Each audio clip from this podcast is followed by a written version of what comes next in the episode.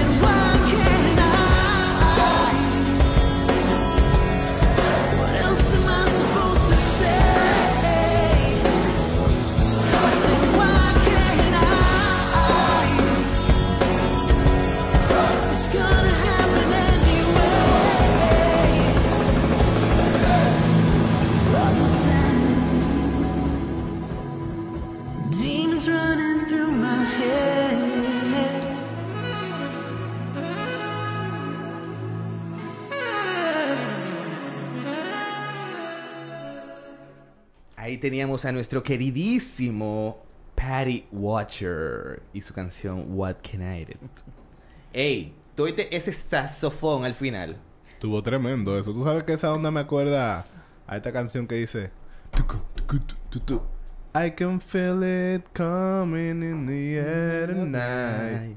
Pero tú sabes que tú y yo no somos cantantes, ¿no? misma ¿verdad? onda. No, no, no. Ey, discúlpenos, señores. Dispensen, ¿no? Dispensen, ¿no? Dispensen. Dispensenos. Eh...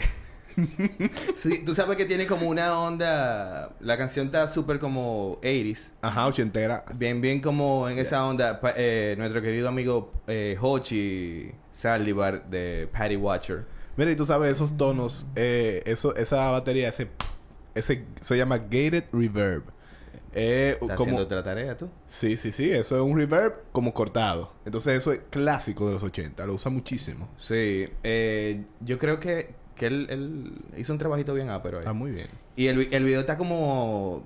va- vamos a tirar una onda sensualosa como de Weekend, pero Sí, con ese sí. flow caribeño. Sí, sí, está genial. No, así que Consuman eso, señores. chequen ahí el link en la descripción para que se lo tripen y búsquenlo ahí en Instagram y Spotify. Instagram. Así que, dicho esto y presentado esa canción, que por cierto, el saxofón al final me, me acuerda la película de Lost Boys. Y, el- y la escena al final con, con el pana del saxofón, así, todo sexy. Así que ya tú sabes. Bueno, loco, tenemos invitados de que de, de la alta gama Oye, estoy de la aquí. música. O sea, de que alta gama tenemos aquí. Yo estoy nervioso aquí ya. Aquí Bueno. en la presencia, mira. No, me van a matar a ellos. Gracias a Dios yo le hice el disclaimer antes de comenzar. Eh, tenemos de la alta gama del- de la escena musical dominicana. eh, vi- tienen bastante, ambos tienen bastante tiempo trabajando en, en proyectos, tanto separados como juntos. Y nada más y nada menos, para no darle mucha larga a este asunto, tenemos a Ana Fe y a Luis Payán de Marte o Venus. Uepa, saludando. ¿Qué es lo que, qué es lo que dicen? Eh, finalmente tenemos una conversación no, no virtual. Exacto. Así mismo. Finalmente, aquí estamos. Finalmente. Cuéntemelo todo. Eh, como diría ya él, para arrancar de una vez de que en mambo y no violento.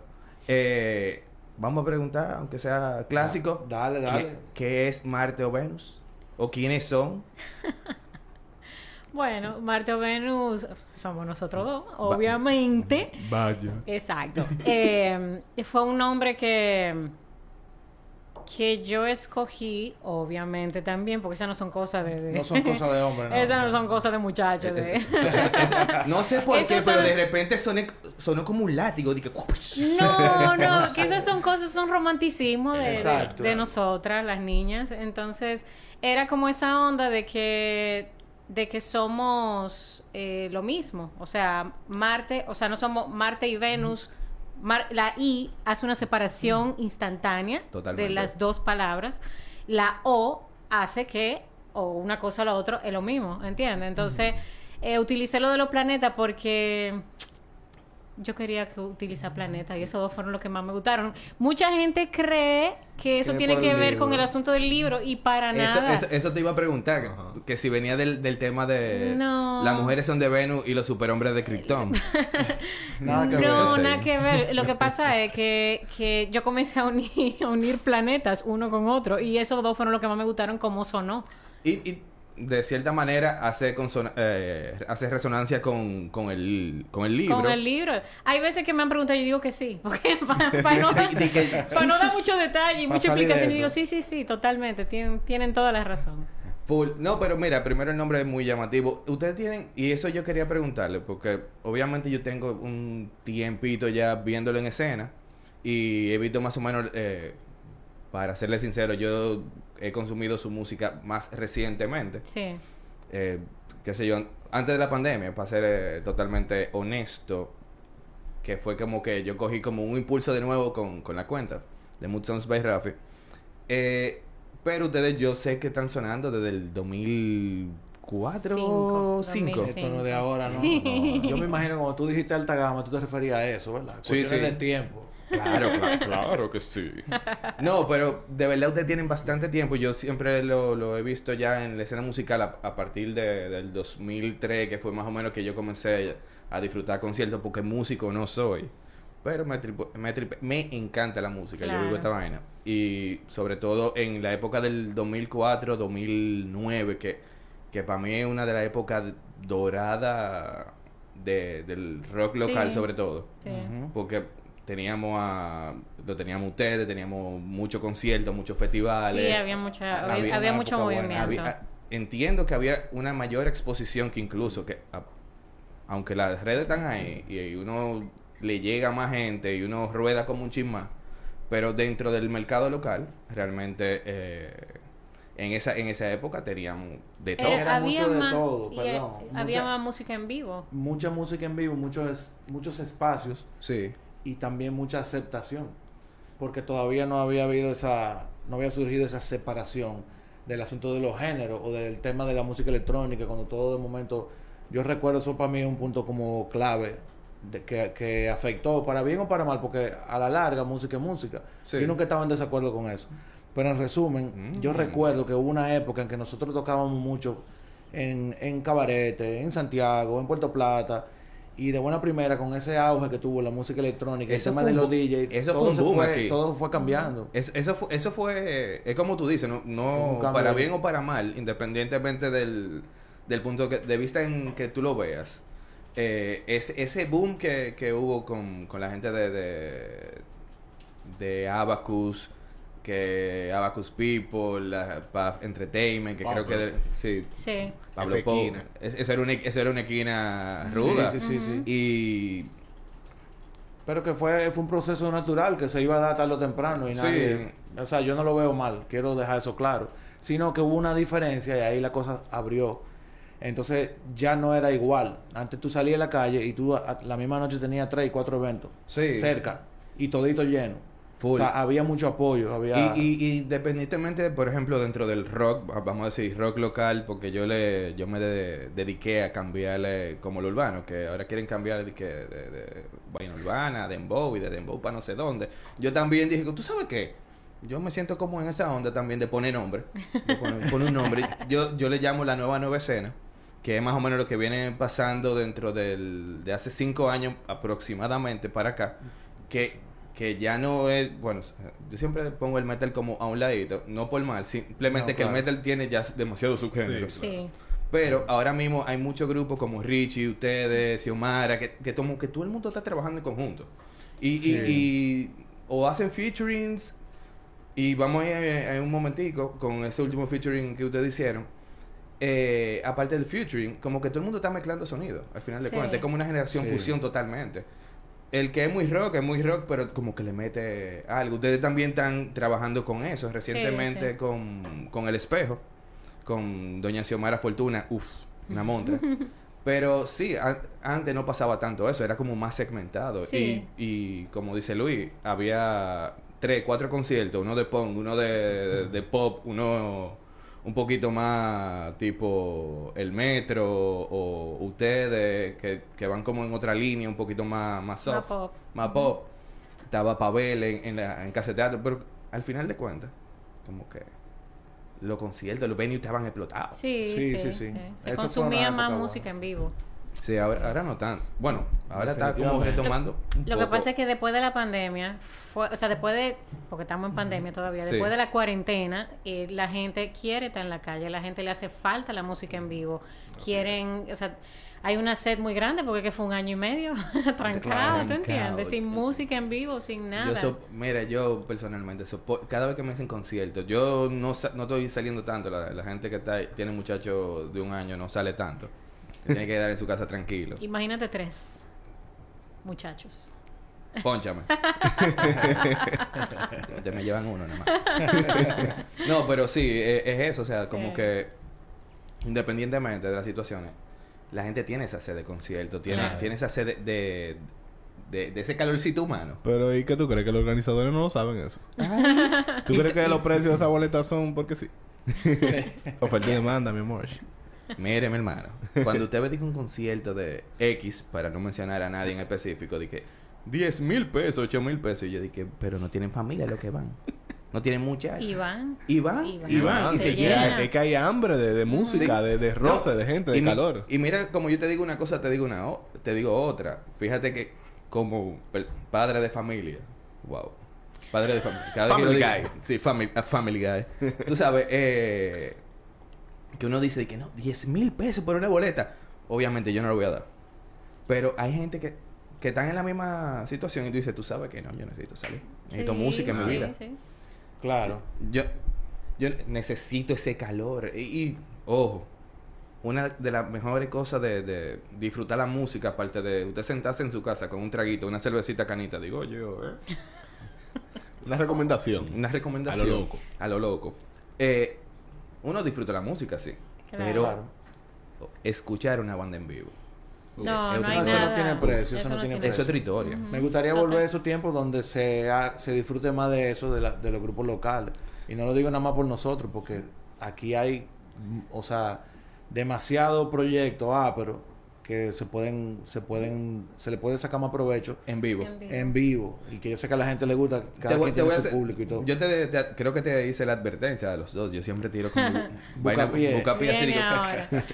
De lo de ustedes están yo lo catalogo dentro de la nueva nueva escena porque ustedes han hecho como un merch con, con todo lo que está viene saliendo ahora, como le mencioné hace un ratico.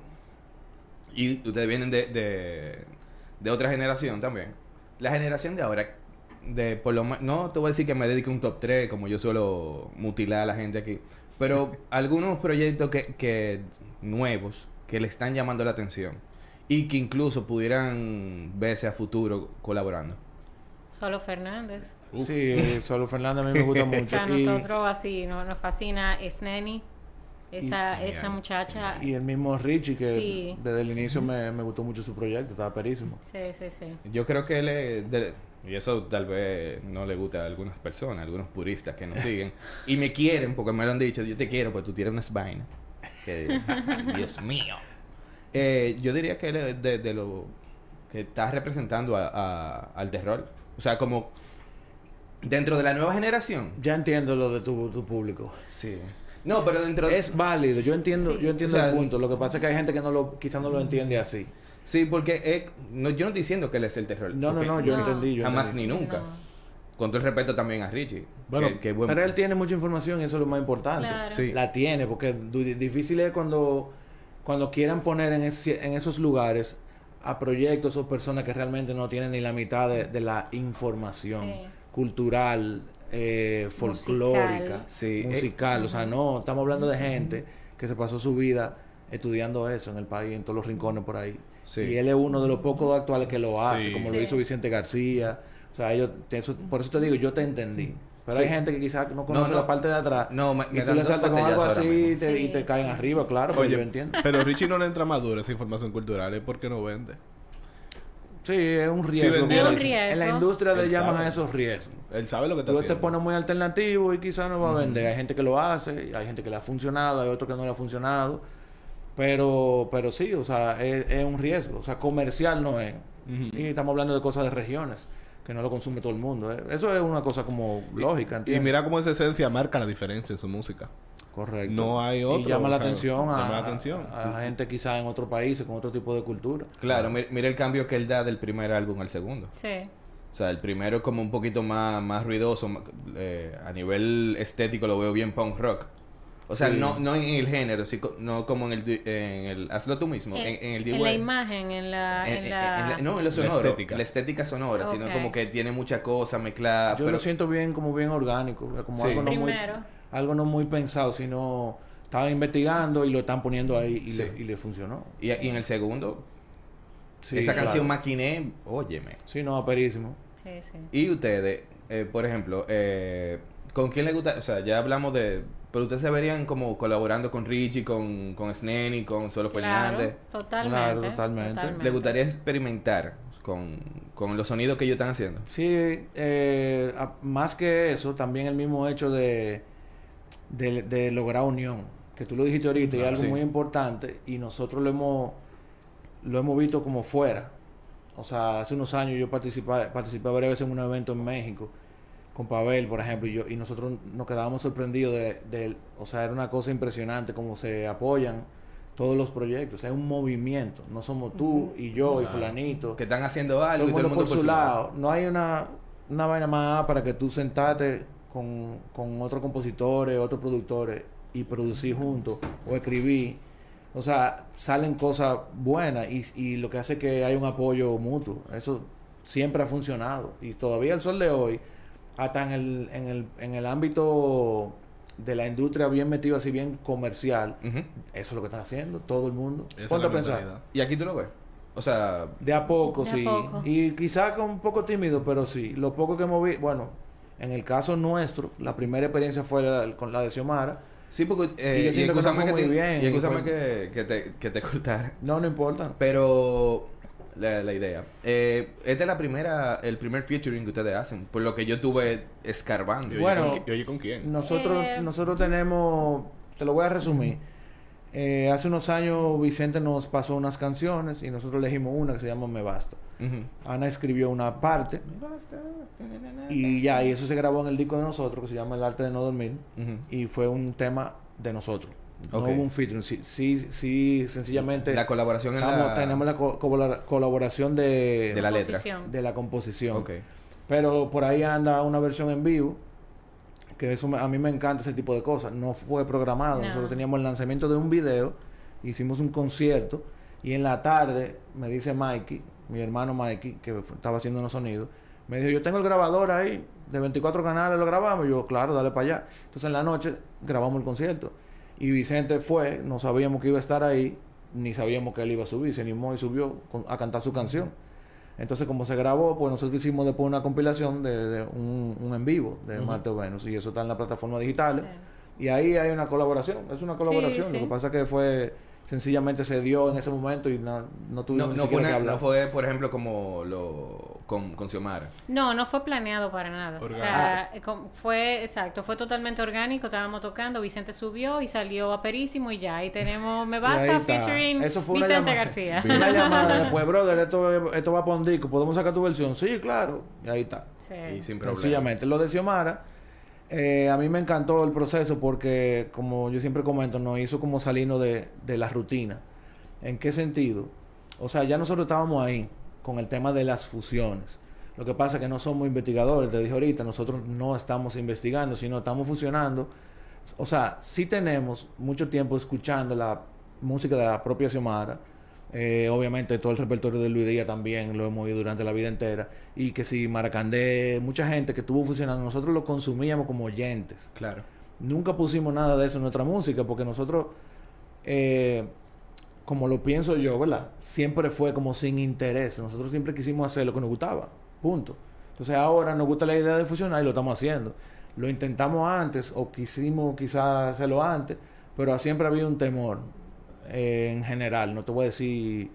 O sea, no, no hay nada en específico. Ok. Pero a la hora de producir la música que estamos haciendo ahora, nosotros tenemos más o menos un proceso. Y Ana, que no para de componer, cuando hablamos de hacer tema nuevo, ella me manda varios y yo voy oyendo, mira, me gusta ese. Y de- si me llega una idea, lo empiezo a trabajar de una vez. Ok. En este caso fue al revés, fue como que se nos dio la oportunidad por otro, otro proyecto donde nos vimos con ella y quedamos de acuerdo en colaborar. Yo le dije, Ana, tú sabes que vamos a trabajar desde cero. O sea, no cojamos nada existente.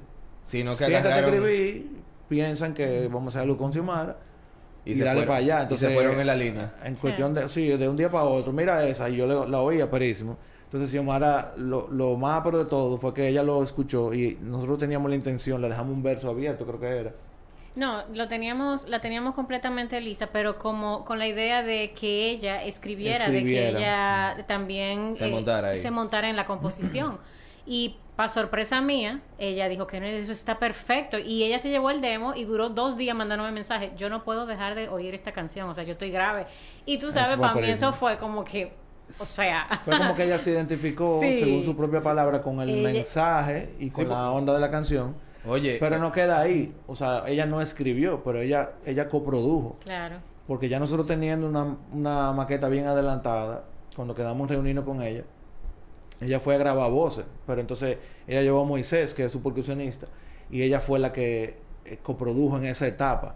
De decirnos, mira, yo creo que aquí podemos hacer esto, vamos a ponerle los panderos del salve y vamos a ponerle el balsín tal parte y la tambora y yo nosotros le, le abrimos camino Claro. y eso fue, o sea, fue un- fue una una literalmente una colaboración. ¿no Sí, no, y, y yo me imagino porque, por lo menos de mi parte, que tuvo aquí en el... Tuvimos un episodio con ella, que para mí ese ha sido uno de los episodios como que más... ¿Cómo, cómo te...? Que te abrió los ojos.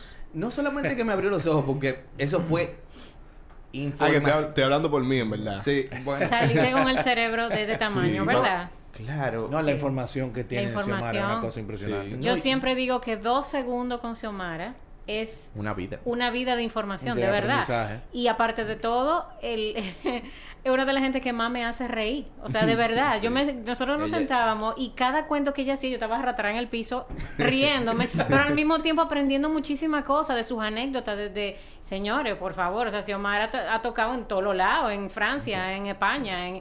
Eso, eso, y eso es nada más en lugares. Exacto. Lo que, los géneros con los que ella ha jugado. Y eso es lo que ha tocado. No, en lugares y con quién, con cuáles artistas Sí. compa- compartía Xiomara Fortuna escenario. Y eso es a nivel musical, porque a nivel de vivencia, esa mujer, de donde ha tomado inspiraciones, es increíble. Ella ha ido a los sitios, ella es scouting inspiracional. Sí, sí, Y, sí. y- y en torno a eso, a mí me interesaría saber cuáles son sus principales inspiraciones. Porque yo, yo escuché su ritmo y es un buen pop rock con, tiene, y tiene unos elementos eh, que son un poquito ajenos a mi, a mi conocimiento.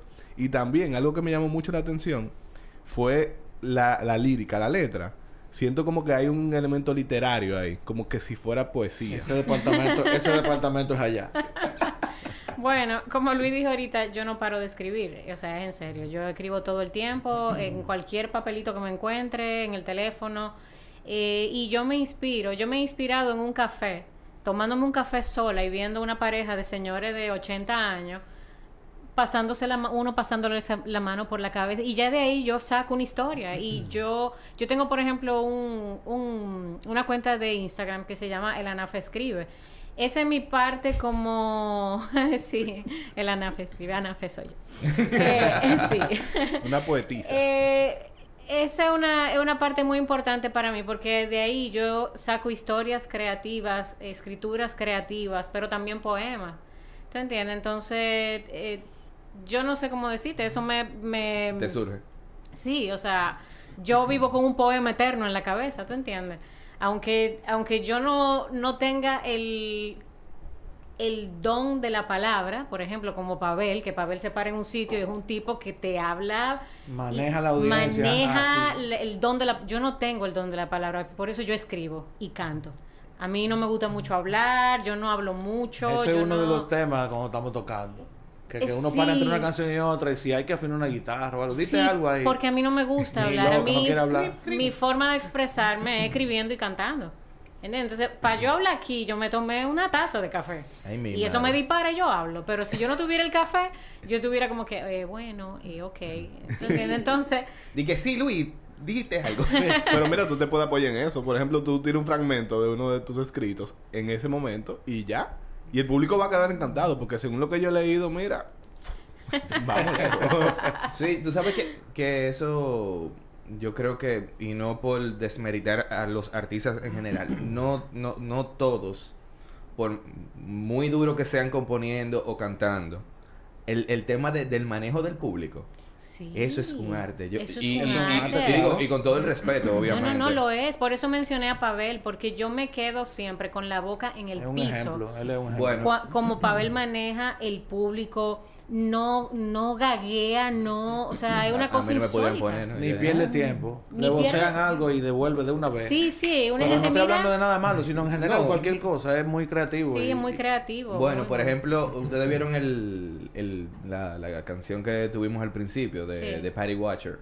Eh, yo no sé si ustedes se, se acuerdan de del grupo Chinese Calendar o Calendar Me suena. que estuvo en los Messenger Mag en, creo que en uno de los Sí, sí, últimos um, festivales de nivel que ustedes creo que tocaron si mal En equivoco. festival de nivel. en el último que se hizo en el Ay, Dios en el mío, auditorio Me la pusiste en China. Yo no me acuerdo de eso. bueno, ellos, él, él era el vocalista y para mí una de, de la de la persona con un, ma- un manejo escénico. O sea, te estoy hablando de que de que vamos a aplaudir y tú ves como que se entrega. Sí, que tú sientes sí. como es, que tú dices, yo no quiero aplaudir, yo no quiero aplaudir. yo de verdad yo no quiero. Tiene su Pero el truco. tipo eso, tiene lo su truco. logra. Sí, y el tipo lo logra. O sea, yo lo vi en vivo muchísimas veces y él tocaba con otro grupo anterior, que era yo un poquito más. que era. Miel, que se me está yendo el nombre, me encanta. Eh. Ah, se- ¿Cómo Main? Artery. Ya me acordé, tú sabes, preinfarto. Main Artery. eh, Ay, no. Ey, loco, hay que tripearse la vaina que le han pasado a uno. Después le cuento. no, eh, y, ese, y ese grupo, era, o sea, y el tipo, eh, pasé local con, el, con la lírica en inglés y él es que escribe y toda su vaina y canta bien- súper bien. ah, para mi gusto, Ya, obviamente. Sí, sí. Y, oye, un manejo del diañe. Te Sí. estoy hablando de que, que yo lo voy. Él y yo somos más o menos contemporáneos. eh, Yo creo que yo le llevo como uno o dos años. Y yo tengo 36 todavía. Eh, eso viene, ya, esa- ya está bien. eh, y tú sabes, como que tiene ese manejo. Y vaya. Y es como tú dices, Pavel, a Pavel yo lo he visto en vivo y hay, y hay que fuñirse.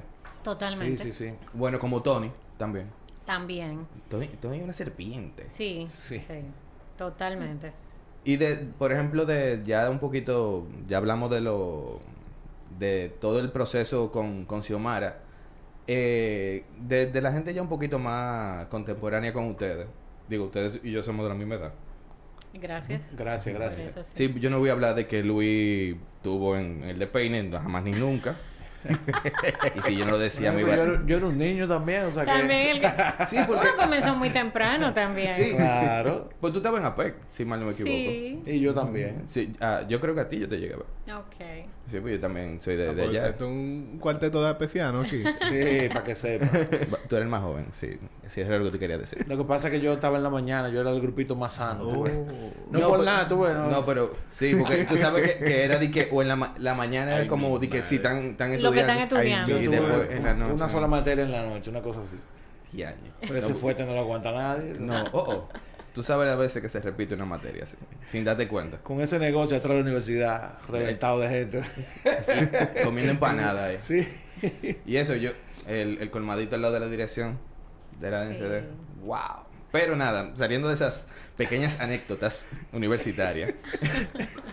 eh, Luis realmente ha, ro- ha rodado bastante. Eh, de, Ana, de, Ana, de Ana Fe, yo realmente la conocí nada más con. No sé en qué proyecto, si habían estado en otro proyecto. Yo sé que Luis ha estado en parte del de Peine, que eso también. Sí. eh, eh, me imagino que eso marcó. Ha marcado eh, parte de, de lo que ha Sí, marcado tu fue carrera. una- Fue una etapa importante. Yo siempre, siempre digo que de todo se aprende. Y eso es lo que ha pasado conmigo. Yo pasé por mucha banda aquí, eh, conocida o no conocida, no importa, pero para mí Tu hermano era que estaba- trabajo y aprendizaje. Pero si tú estuviste en el Depende, tú tuviste contacto también con la gente de Dominican Funk Crew, ¿cierto? con- Santo Domingo un crew. Sí. Ajá, sí, claro, son, son panas. Eh, Ah, Ella pero mira, panas. eso fue lo que yo escuché en la canción de ellos. Tenía como un funkcito, como una guitarrita en una. Pues yo creo, sí, pues tú. Sí, como un... Yo creo que te- eh, en verdad yo te he visto en, en muchos proyectos. Sí. Así, a ti que atento a Cheche. Hay mucha influencia Yo creo que tú Pero yo creo y, que y David no son Melaza tanto. y David Melaza van ahí. No, bueno, yo creo que no, porque él tiene su época de mucho movimiento es actual y hace unos años, ¿verdad? Sí. Él tiene muchos mucho proyectos, pero si lo pensamos no era tanto. Yo grababa mucho. Eso sí, que eso es muy importante, uno aprende muchísimo. Claro. Eh, tú llegas a un estudio que te llaman, tú no sabes qué tú vas a grabar ni para quién, tú sabes. Hay que ir como... di que ven. Sí, exacto, y de momento hay que, hay que buscársela y eso también es un aprendizaje, pero si hablamos de bandas, pues obviamente yo empecé, yo empecé con Transfusión, aunque el Berger dice que él fue que me descubrió, séptimo invitado. Yo estuve con séptimo invitado, pero yo cogí calle, sí, eso es, es un relajo eterno entre nosotros. Pero yo tuve bandas así, locales, eh, Transfusión, que fue con la que yo cogí calle, básicamente de tocar todo, tres, cuatro veces a la semana, o dos o tres veces a la semana, perdón. Eh, con séptimo invitado, hicimos algunos eventos, tu- duré un tiempo ahí. Después de ahí la Tribu del Sol. Y ya lo del programa, que no era tanto una banda, aunque No, sí trabajamos como banda de un tiempo, pero eso era un programa de televisión que, nos- que había una banda de, de planta. Y, y ya, todo lo otro era como cosas pasajeras. Yo, yo toqué con Chichi Peralta, pero yo, yo tocaba nada más localmente. O sea que yo hice, yo habría hecho menos de 10 eventos quizás. Tú estás oyendo. Menos de 10 eventos. No, pero menos de 10 eventos en ¿Cómo, años, cómo- no, o sea, cómo- cómo fue que estábamos hablando ahorita fuera de cámara cuando tú... Sting. Sí, cu- cuando yo le abrí a Sting, ¿te acuerdas? Cuando abrimos al muchacho este, al. Mira, y, y muy importante, que esto no se me olvida, uno de los primeros trabajos que yo tuve de internacionales fue con Luis Legales. Y que yo le, le agradezco mucho a Vladi y, a- y al grupo, porque eso sí fue una etapa pura de aprendizaje. O sea, hay, qué sé yo, entrar a una banda como una banda que viaja. O sea, aparte de, de tú ser buen músico y poder llevarte con los compañeros, llevarte bien, hay muchas cosas que uno aprende en el camino. Sin tener que darle un ese, a ese fue el fuerte. Ahí sí, ahí yo, yo viajaba todos los fines de semana y yo entré con 17 años, o sea, yo era un carajito. El diaño. Y ahí yo sí, eso fue puro aprendizaje, hasta del, del, no- del 1997 hasta el 2001. Es un fuerte. Duré yo ahí, sí, aperísimo. Es un fuerte. ¿Y cómo, cómo se cómo se une Marte o Venus? O cómo- bueno, ya hablamos del nombre, pero ¿cómo surge ya el, el proyecto? Bueno, yo lo vi y yo dije, oh, Oh, este oh. guitarrista. Y, y este No era, Tiger. del- no era del grupo que estábamos hablando. Dije, oh, y este Tiger. oh, pero caramba. Esta guitarra No. de hombre. no, si lo resumimos, nosotros Nosotros estábamos en un grupo que se que llamaba, pero déjame decirle. es que hubo algo antes de Nosotros estábamos en un grupo que se llamaba Control. Eh, yo estaba en ese grupo. eh, el guitarrista. eh, tú entraste después de Smerlin, ¿verdad? Sí, pero el- hay- hubo un inicio que fue el de, la- el de Intec. No, tú y yo no conocimos. Ah, sí, el pero él me caía mal. Entonces ya no. Exacto, la historia Yo, tú empezó sabes, ahí. mi cerebro lo borra esa parte de la olvidando. etapa porque fue como Igual que... que, lo- que los Lovebirds. Ajá. Ya, Sí. sí. nosotros tuvimos un episodio con unos muchachos que se llaman Eli y Emil. Ellos son Sí, músicos. sí. Sí, que claro. son muy, muy, muy A, pero ellos. Y es la misma vaina. Sí. se, se caía mal al principio sí, después. sí, sí. No, yo no le caía mal a él. No, era al revés. Era al revés, sí, sí. Pero era así mismo.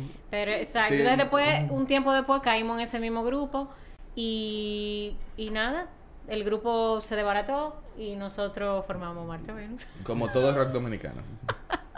Sí, exacto. Sí, sí vos- tú sabes que. Porque tú. Eh, me corrige, tu hermano, eh, Rafa. ¿Quién? Rafa, sí.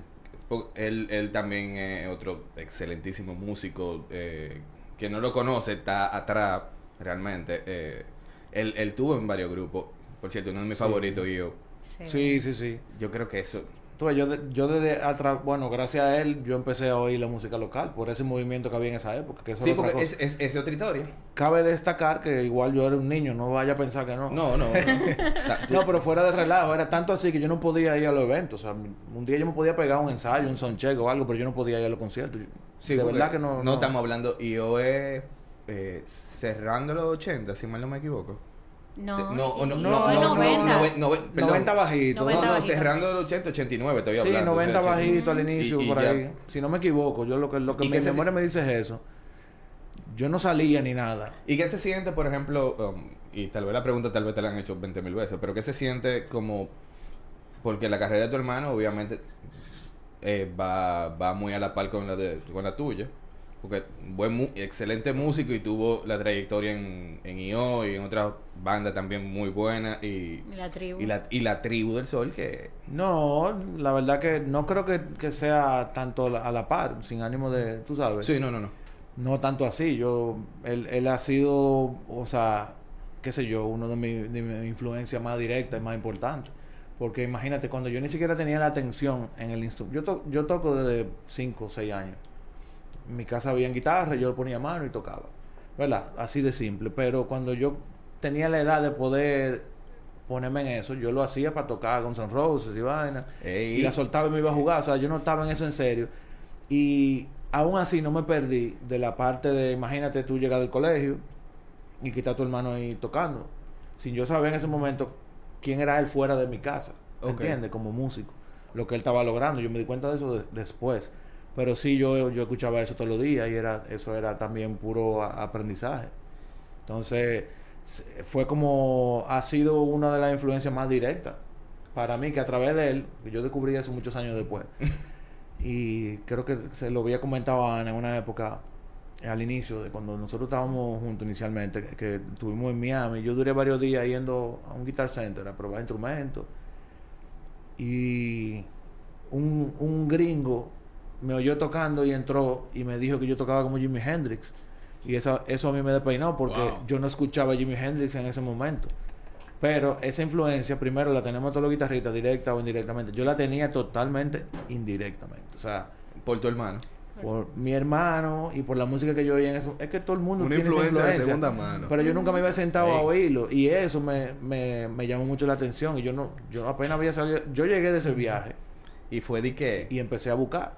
Donde sea que apareciera un cassette o un CD. Me imagino que lo primero que te tiraste fue de Jimi Hendrix Experience. Claro, Yo claro. creo que eso, eso es como de ley. Sí. No, y ya tú sabes que yo- esos, esos conciertos ya yo los tengo ahí de colección. Me llamó la atención y sí, después conecté con, con, con eso, pero era una influencia directa y todo eso me llegaba a través de mi hermano. Como por ejemplo, yo no, yo no, no manejo mucho el lenguaje del jazz y cosas así, pero yo soy fan de, de Stern, por ejemplo, de Mike Stern, y fue por él también. Bárbaro. Entonces, ir oyendo eso a través de alguien que tiene ya más conocimiento es aperísimo y eso es lo que básicamente eh, ha lo que ha representado en mí estar en, ese, en, en esa posición. Bárbaro. Ana, ¿y tú? Cuéntame cómo, cómo Ana Fe entra al mundo de la música.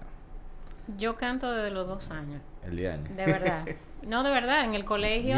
Y yo, y, yo, y yo a los dos años, yo creo que... ¿qué En el años? colegio, Ah, en, en pre-kinder, en kinder, qué sé yo, eh, a mí me ponían a cantar todos los recitales que se le ocurría porque yo, o sea, imagínate una pioja de este tamaño, yo vivía cantando todo el tiempo, ¿entiendes? Entonces ese, ese era, ese siempre he sido yo.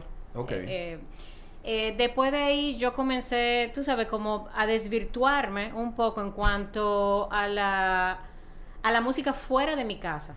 Porque en mi casa, en mi habitación, yo siempre fui Ana Fe, la cantante, ¿entiendes? Yo cantaba todo el tiempo, eh, pero ya yo comencé el jeviteo, la yo era muy, yo era muy jevita, ¿entiendes? pocas yo, palabras, sí, no, de, de verdad, yo era, Ey, yo era medio poppy, va- sí. Vamos a traducirle a los muchachos que ven. Ella era Poppy. Yo era Sí, sí, poppy, sí, y eh, era poppy para los rockeros, pero para mis amigas poppy yo era la La- hippie, ¿entiendes? Yo era la diferente, o sea, yo estaba, en el con- medio. yo estaba en el En el medio, yo estaba en el medio totalmente, entonces nada, después yo comencé a meterme ya a conocer, con, a- conocí a IO, ahí fue, y a el grupo de Máximo New Page, ¿te entiendes? Y Ese, ahí gru- fue- ese grupo.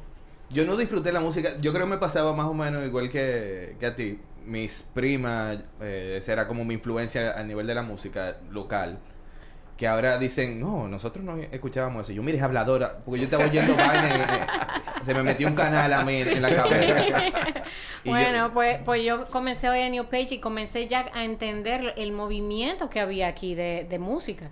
Entonces ya ahí comencé a conocer gente de, del mismo medio, de, de la música local, hasta que llegué aquí a, a conocer a este señor a mi derecha.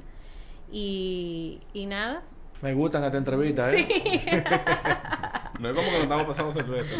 ¿no? No, nunca. Jamás ni nunca.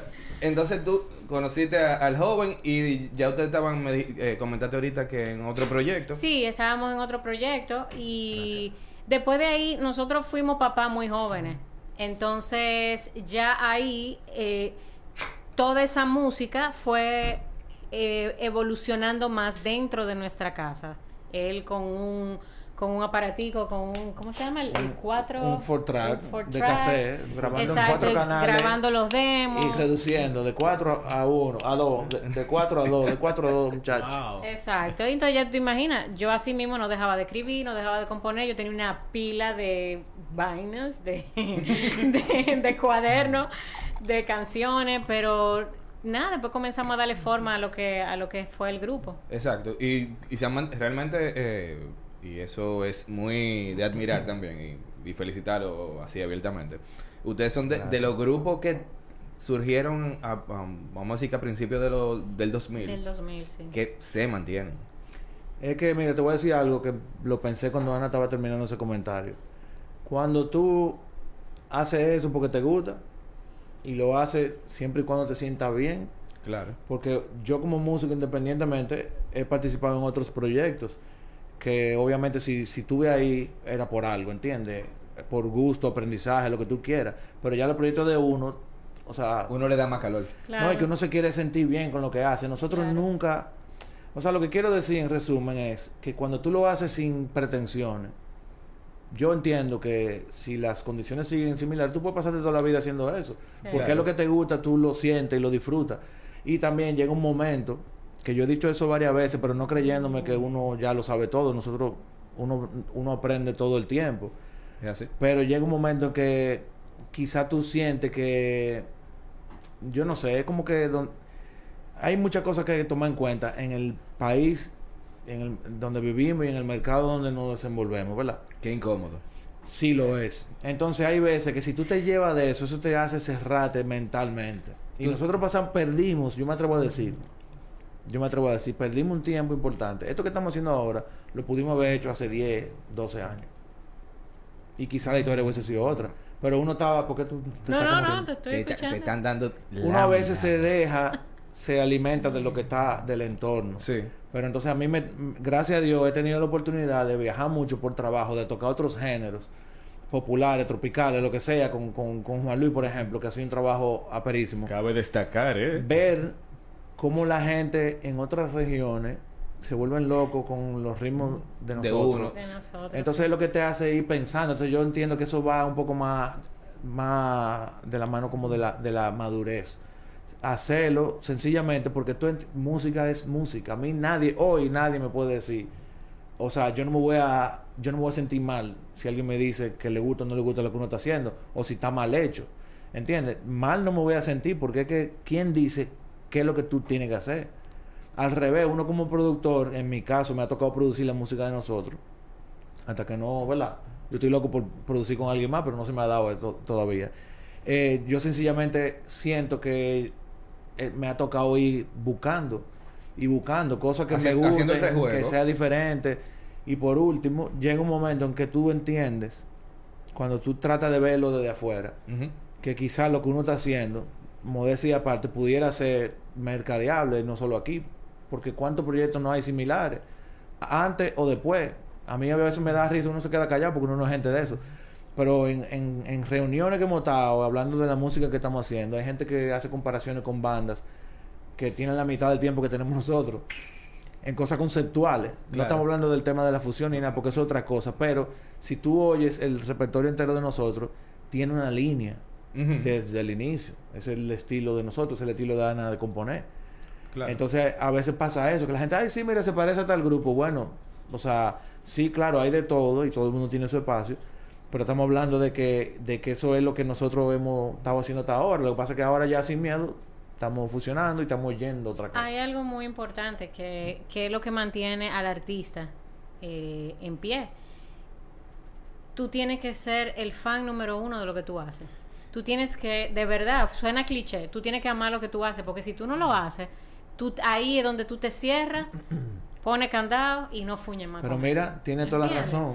Entonces, nosotros, de verdad, yo siempre digo, es mi forma de protegerme, proteger mi, mi corazoncito.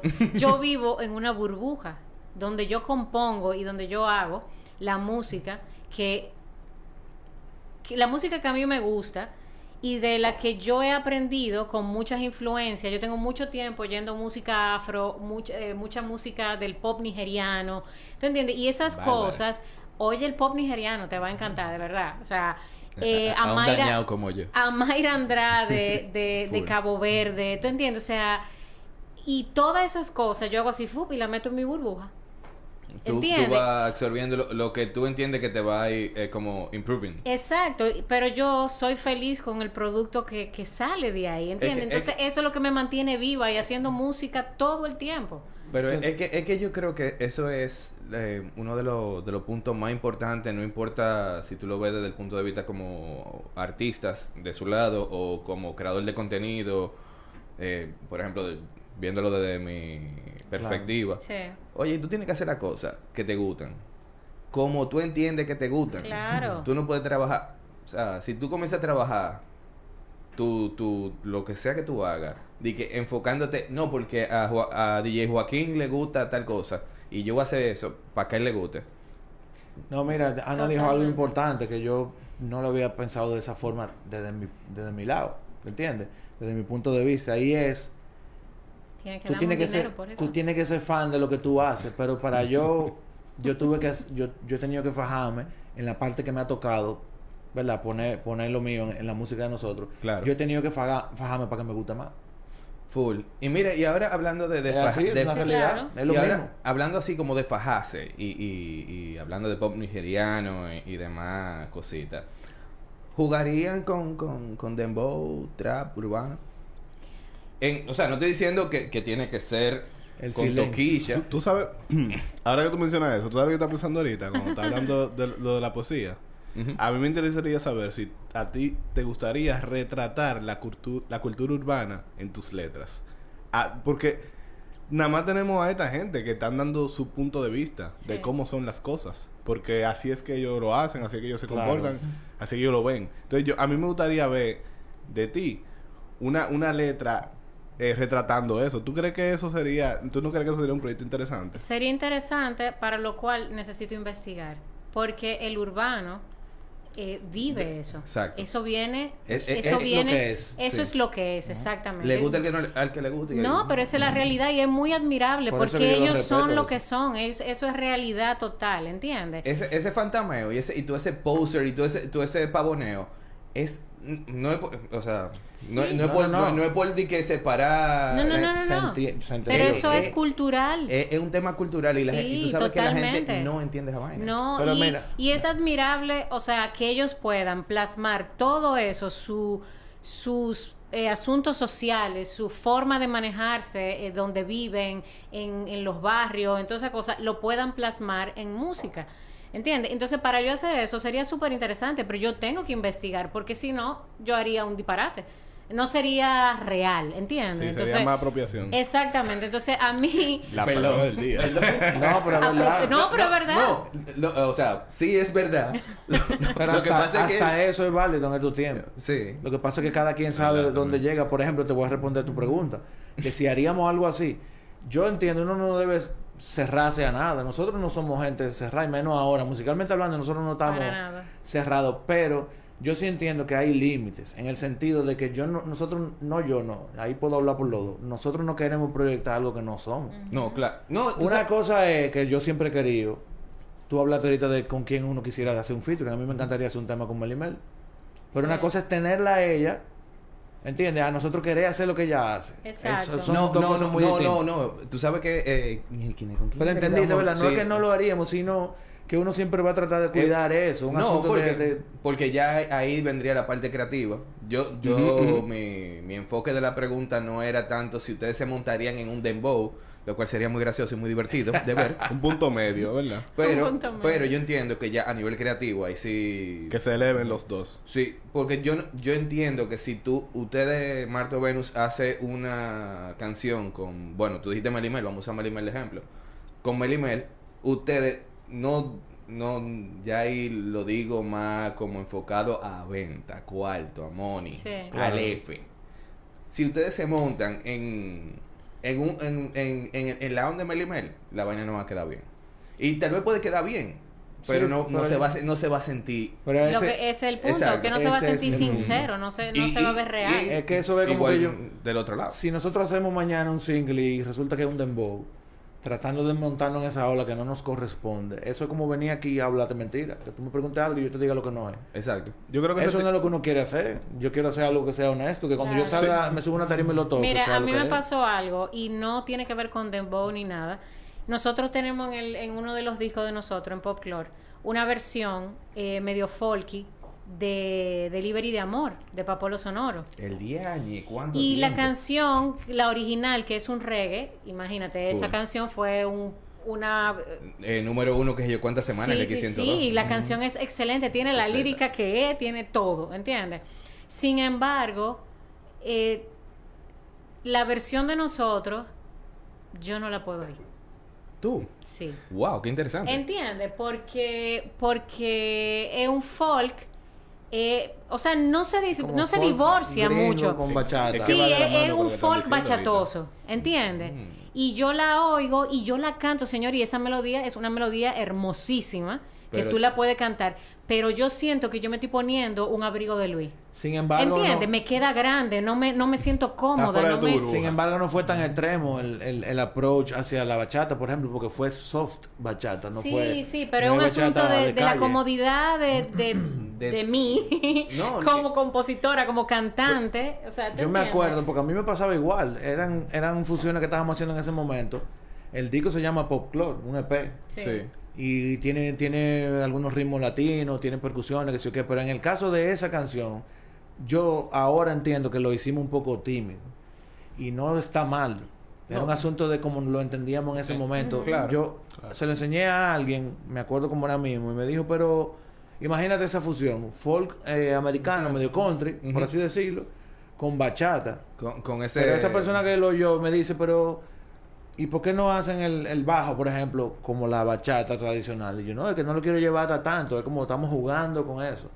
Y ahora entiendo, o sea, porque realmente lo llevamos hasta ahí, porque hasta ahí fue que lo aguantamos en ese momento. Sí, Sí, tal vez si lo hacen ahora, tal vez lo hacen con otra perspectiva. Totalmente. Sí, Totalmente. y uno pudiera hacerlo. Yo lo que digo es que ya, ya no es un asunto de ver, o sea, lo, vuelvo y te menciono lo que te dije ahorita. Es un asunto de, de que sea real. Yo siento, y, y por ahí Y mismo ya. voy, que eso no es algo que debe venir de que vamos a hacerlo. No. Es algo que viene de, que debe tener una conversación detrás. Debe haber, debe haber un, un- un juego ahí. Bueno, pero a veces te lo dicta la misma canción. Sí. Sí. Hay cosas que, que aguantan y hay cosas que no. Hay canciones que te aguantan una bachata, como hay, o sea, ritmo de bachata, como hay otras canción, o la misma canción no te aguanta otro ritmo.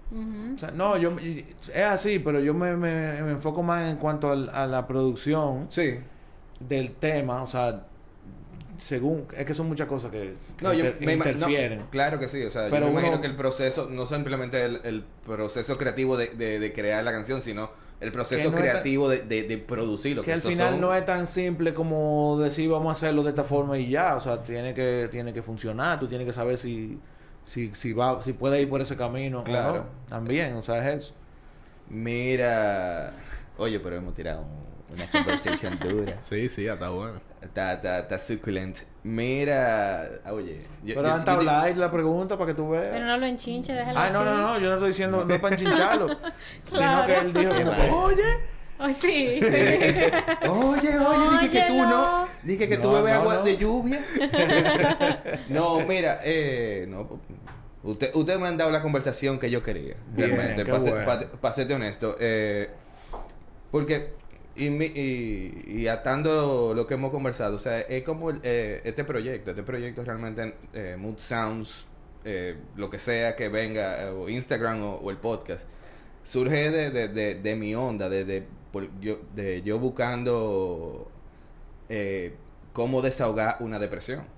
O sea, yo, yo creé, yo, yo me inventé esta vaina, fue de que a mí me gusta la música. Claro. Estoy, déjame, yo Claro. creé un blogspot para yo hablar de, de esto para mí. Yo, yo incluso yo no compartía esto, esto se vino a compartir después y el, el Instagram fue culpa de otra gente. que dije, tú deberías de llevarlo para Instagram. Y me dañó totalmente ahí. Y las cosas han ido evolucionando y así mismo han ido evolucionando como, como ustedes mencio- han mencionado el tema de su evolución en su música y la y cómo se han podido montar o no en, en algunos ritmos. Sí. Pero mira, eso es un buen ejemplo, lo que tú estás diciendo, y en relación a nosotros. A ver si me entiendes, estoy juntando varias cosas, varios conceptos que hemos hablado hoy. Sí. Tú dijiste que tú oyes, tú conoces la música nuestra más reciente, ¿verdad? Eso es por alguna razón, porque ni se está payoleando, tú no, no, no te, nadie te está obligando a oírlo, o sea, quizá 10 años atrás, a lo mejor era algo que no iba... Sí. No sé si me dio a entender, o sea, Sí, que eh, tú eh. vienes siendo para nosotros el público nuevo, es lo que quiero decir. Claro. Un nuevo oyente. Y, y, y, Y creo que hay más gente así sí, ahora. y- y en esta etapa. increíblemente yo soy de, de la generación de cuando ustedes salieron Sí. y yo estaba, por ejemplo, consumiendo eh, a nivel de .com eh, y demás eh, plataformas que estaban en ese momento, no eran tantas.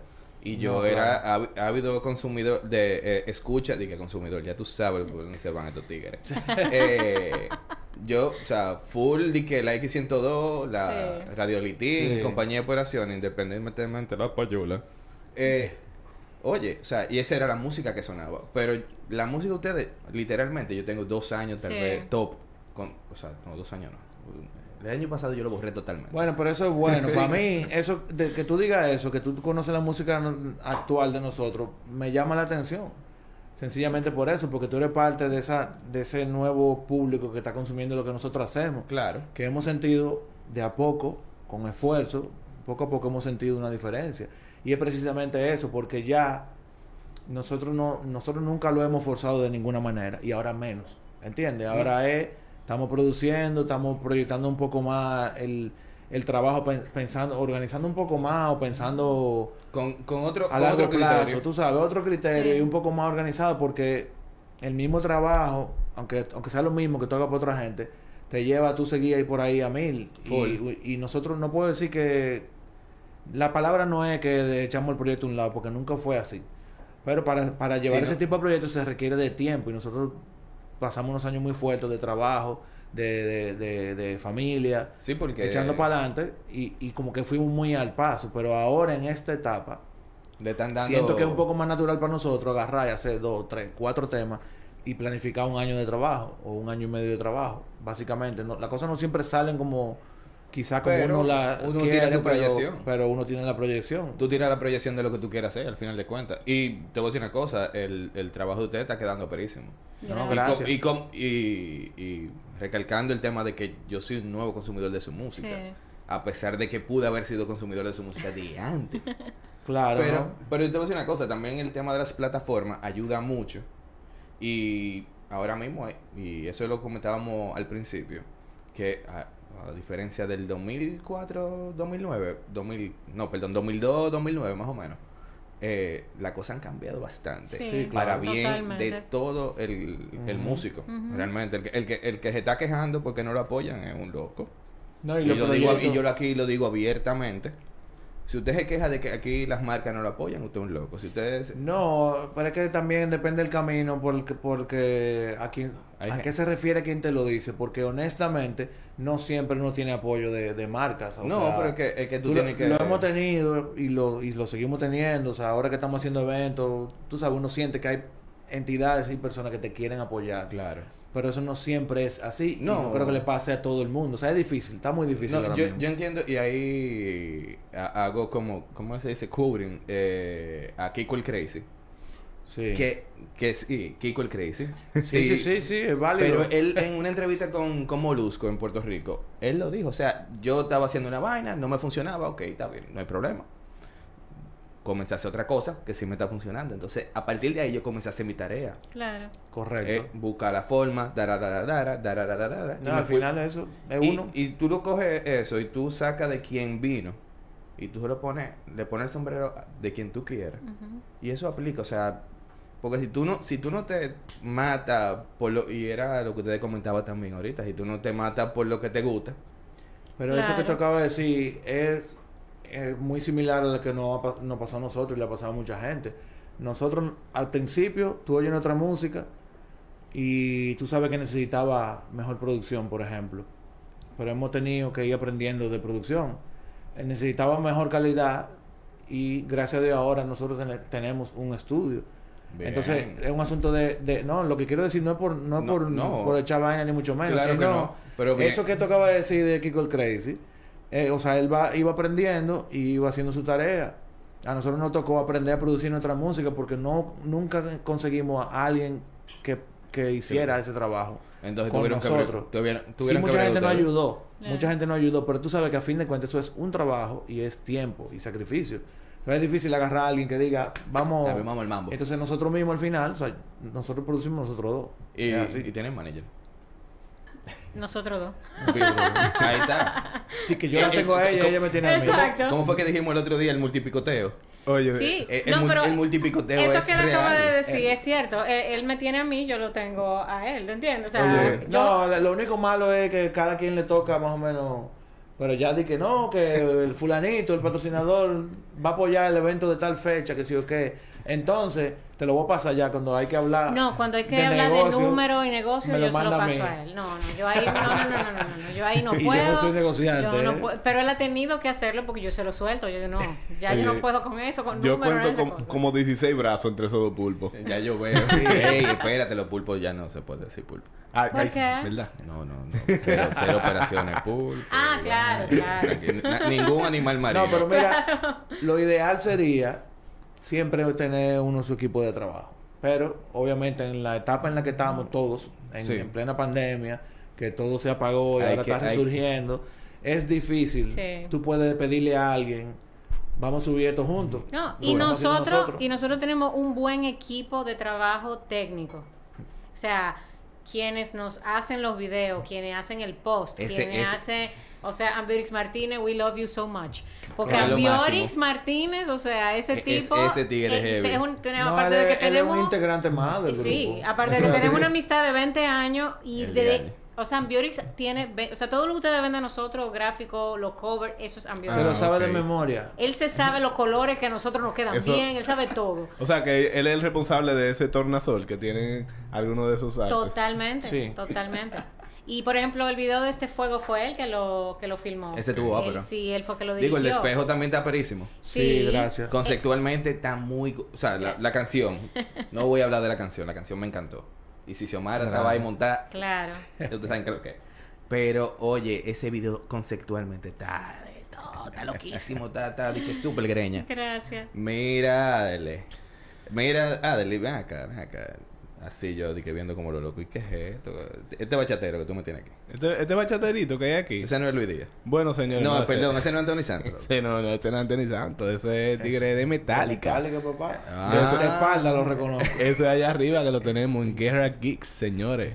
Una tienda para todas sus necesidades de nerd. Si usted quería en el día, ya sea música, ya sea béisbol, ya sea basketball, ya sea Alien o Zelda, ya sea Mortal Kombat, figurines, tichel, merchandising, llavero. Muchísimas cosas tenemos ahí chulísimas. Guerra Geeks, señores, su tienda ideal. Si usted quiere decorar algo, lo que sea, meta mano, suba ahí arriba en el segundo piso de Spring Center, aquí en Luisa Memi Mateo, en Arroyo Viejo.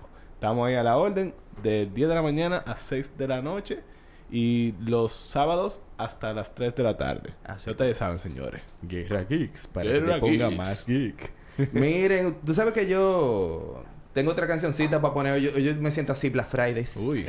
En dos por uno. Dando por un... Estar dos por uno. soy. Hablamos después del podcast, ¿oíste? Ey, ey. Tengo oferta. Bien. DJ Joaquín, tírame el segundo disco de hoy. Ay, ay, ay.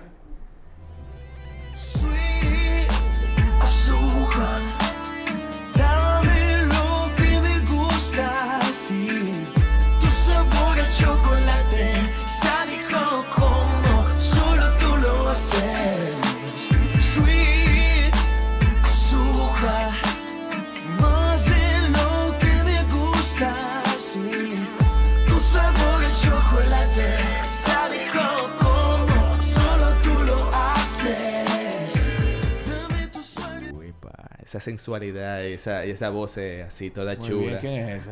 Muy Es ¿no? Es Cerrando Camasta Ah, y su sí, canción Azúcar. eh, lanzan el video, es un preview. Sí. Ah, pues, El, bueno, yo no, sé, yo no sé cuándo ustedes vean esto, pero mañana es el lanzamiento del video y tuvimos un preview, así que Random, mi hermano, muchas gracias por el por darme el chance de, de dar este preview La a nuestros primicia. sec- primicia con primicia aquí, papá.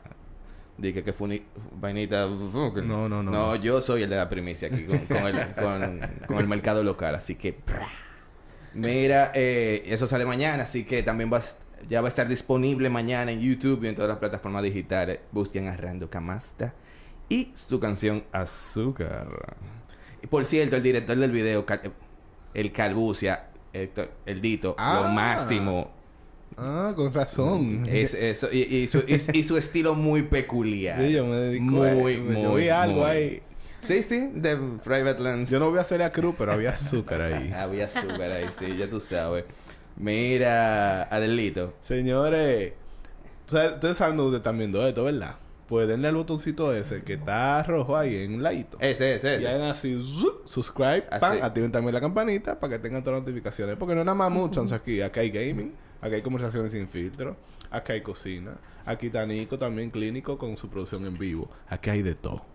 Así que ya ustedes saben. Guerra. Si ustedes quieren todo en uno, si les gusta el Black Friday, pues sigan a Guerra, a, a Guerra Films TV. Y también en Instagram estamos. Y está Mutants también en Instagram. Que hay muchísimo contenido de música. Si ustedes quieren saber qué es lo que con la escena, con la nueva nueva escena, con la nueva escena y con la escena, ahí están toditas juntas en un solo. También tienen calendario de conciertos para todos los gustos. Uf. Tienen muchísimas recomendaciones de música. Digo que si tú quieres descubrir música, ese es tu lugar. Y especialmente música local. Así que ya ustedes saben, denle para Guerra Films TV y denle para Mood Sounds y déjenos un cariñito ahí. También puede ser en efectivo, no hay problema. Eh, pero hablaron de Nico. Nico. Nico es alguien con quien yo quisiera hacer algo, claro. Eso, él sería. Ya eh, hemos trabajado juntos, pero para asuntos de comerciales. Sí. Pero yo sé que sería perísimo tema con Nico. Así que. Mete mano tipo. Tú sabes, eh, ustedes saben que llegó uno de los momentos favoritos míos, que es donde yo, yo, mi persona, le facilita la vida a ustedes para andar en, en nuestro país, en nuestra ciudad hermosa y preciosa, o sea, con un playlist. Y nada más y nada menos, el playlist de hoy no lo curé yo, para variar. Wow. Lo curó ya él, que está arquitecteando por ahí. Pero su playlist se llama Santo Domingo. Ey, pero ya él no lo curó, ya él lo construyó, él lo diseñó. Ey, ahí viene tu afundi con tu vaina rara. Es un playlist bien corto, es de algunas 45 minutos. Tiene un contenido bien interesante. Es una, como él expresó, es una descripción de la ciudad de Santo Domingo en canciones. Eh, tenemos a Inca y su canción La Alarma, Jani Olora con la canción Despierta. Eh, tenemos a Juan Luis Guerra, que nos falta en algunos de nuestros playlists, con su canción Visa para un sueño, Toque Profundo con Bolero del Biónico, del Biónico, que es todo un clásico de allá de los Sí. 90. Pero también saltamos con eh, La Gran Mao, Muchachita Framboyán, Joa, La Nube, Gallo Lester, Mamá Juana Wow. Y Cabo Azul, Gasco es Arte. Así que Pero eso es, genial. es un, un playlist como bien... Bien pintoresco. Eh, eh, bien Sí, interesante. bueno. eh, lo van a ver ahí en la descripción, allá abajo. Y en Mood Sounds va a estar en la link en el bio. Eh, nada, mi gente. eh, muchísimas gracias. ¿Dónde lo podemos hallar a ustedes? Cuéntenos. Por todas partes, como Marte o Venus, así, todo junto. En todas las redes y en todas las plataformas. Así que, mi gente, eh, síganlo. eh, consuman su música. Vayan a Spotify, Apple, whatever y demás eh, plataformas digitales. YouTube. Y YouTube. Ahí, en YouTube los videos están aperísimos. Sí, y, hay, están. y hay unos videos de Ana tocando el bajo que están muy cool, por cierto. Eh, que no hablamos de eso. Sí, sí, sí. El bajo, para mí, es uno de, de- de los instrumentos como más, pero más sexy. Sí, muy Lo cool. es, lo, Lo es. es. Como así. de que tú- Bueno, no más que la guitarra, pero no mentira. No, Es relajado, la guitarra. relajado. Te A veremos me encanta el bajo y yo puedo decir que toco un poco. No, no soy bajista, pero sí me gusta, me gusta. ¿Tú sabes en, en dónde me gustaría ver a, a Luis Montado? ¿A dónde? En, en una bachata de con Anthony Santos. Ay, en, ay, en- ay, en- ay. en el, en el trabucazo. Ay, tocando. ay, En, el, en el bonche ese que hace el. Navideño. ¿Tú Yo, soportarías? yo he una grabado mis bachaticas, pero no... ¿Cómo te lo explico? En ese flow. Bueno, sí, yo he grabado mis bachaticas, pero también he participado en discos de bachata de calle como esa. Eh, pero, pero poniendo como los colores que, que uno... Lo tuyo. Ah, exactamente. Da- pero en es el como- pasado. Eso está, está en mi crédito por ahí. Está documentado. Varios discos de bachata, fuera de coro, sí. Ey, pero es bien. Sí, como, sí. como dijo Adderley, salimos en Guerra Films TV. Eh, síganos, por favor. y nada, suscríbanse eh, y compartan, obviamente. Recuérdense que salimos todos los jueves a partir, a partir de las 5 de la tarde en Guerra Films TV y todos jueves también en diferido a las 9 de la noche en Mango Televisión. Así que esto fue Mood Sounds, el podcast. Recuérdense seguirnos en todas nuestras redes sociales. Estamos en todos lados, menos en Tinder, porque si no me van a dar un cocotazo.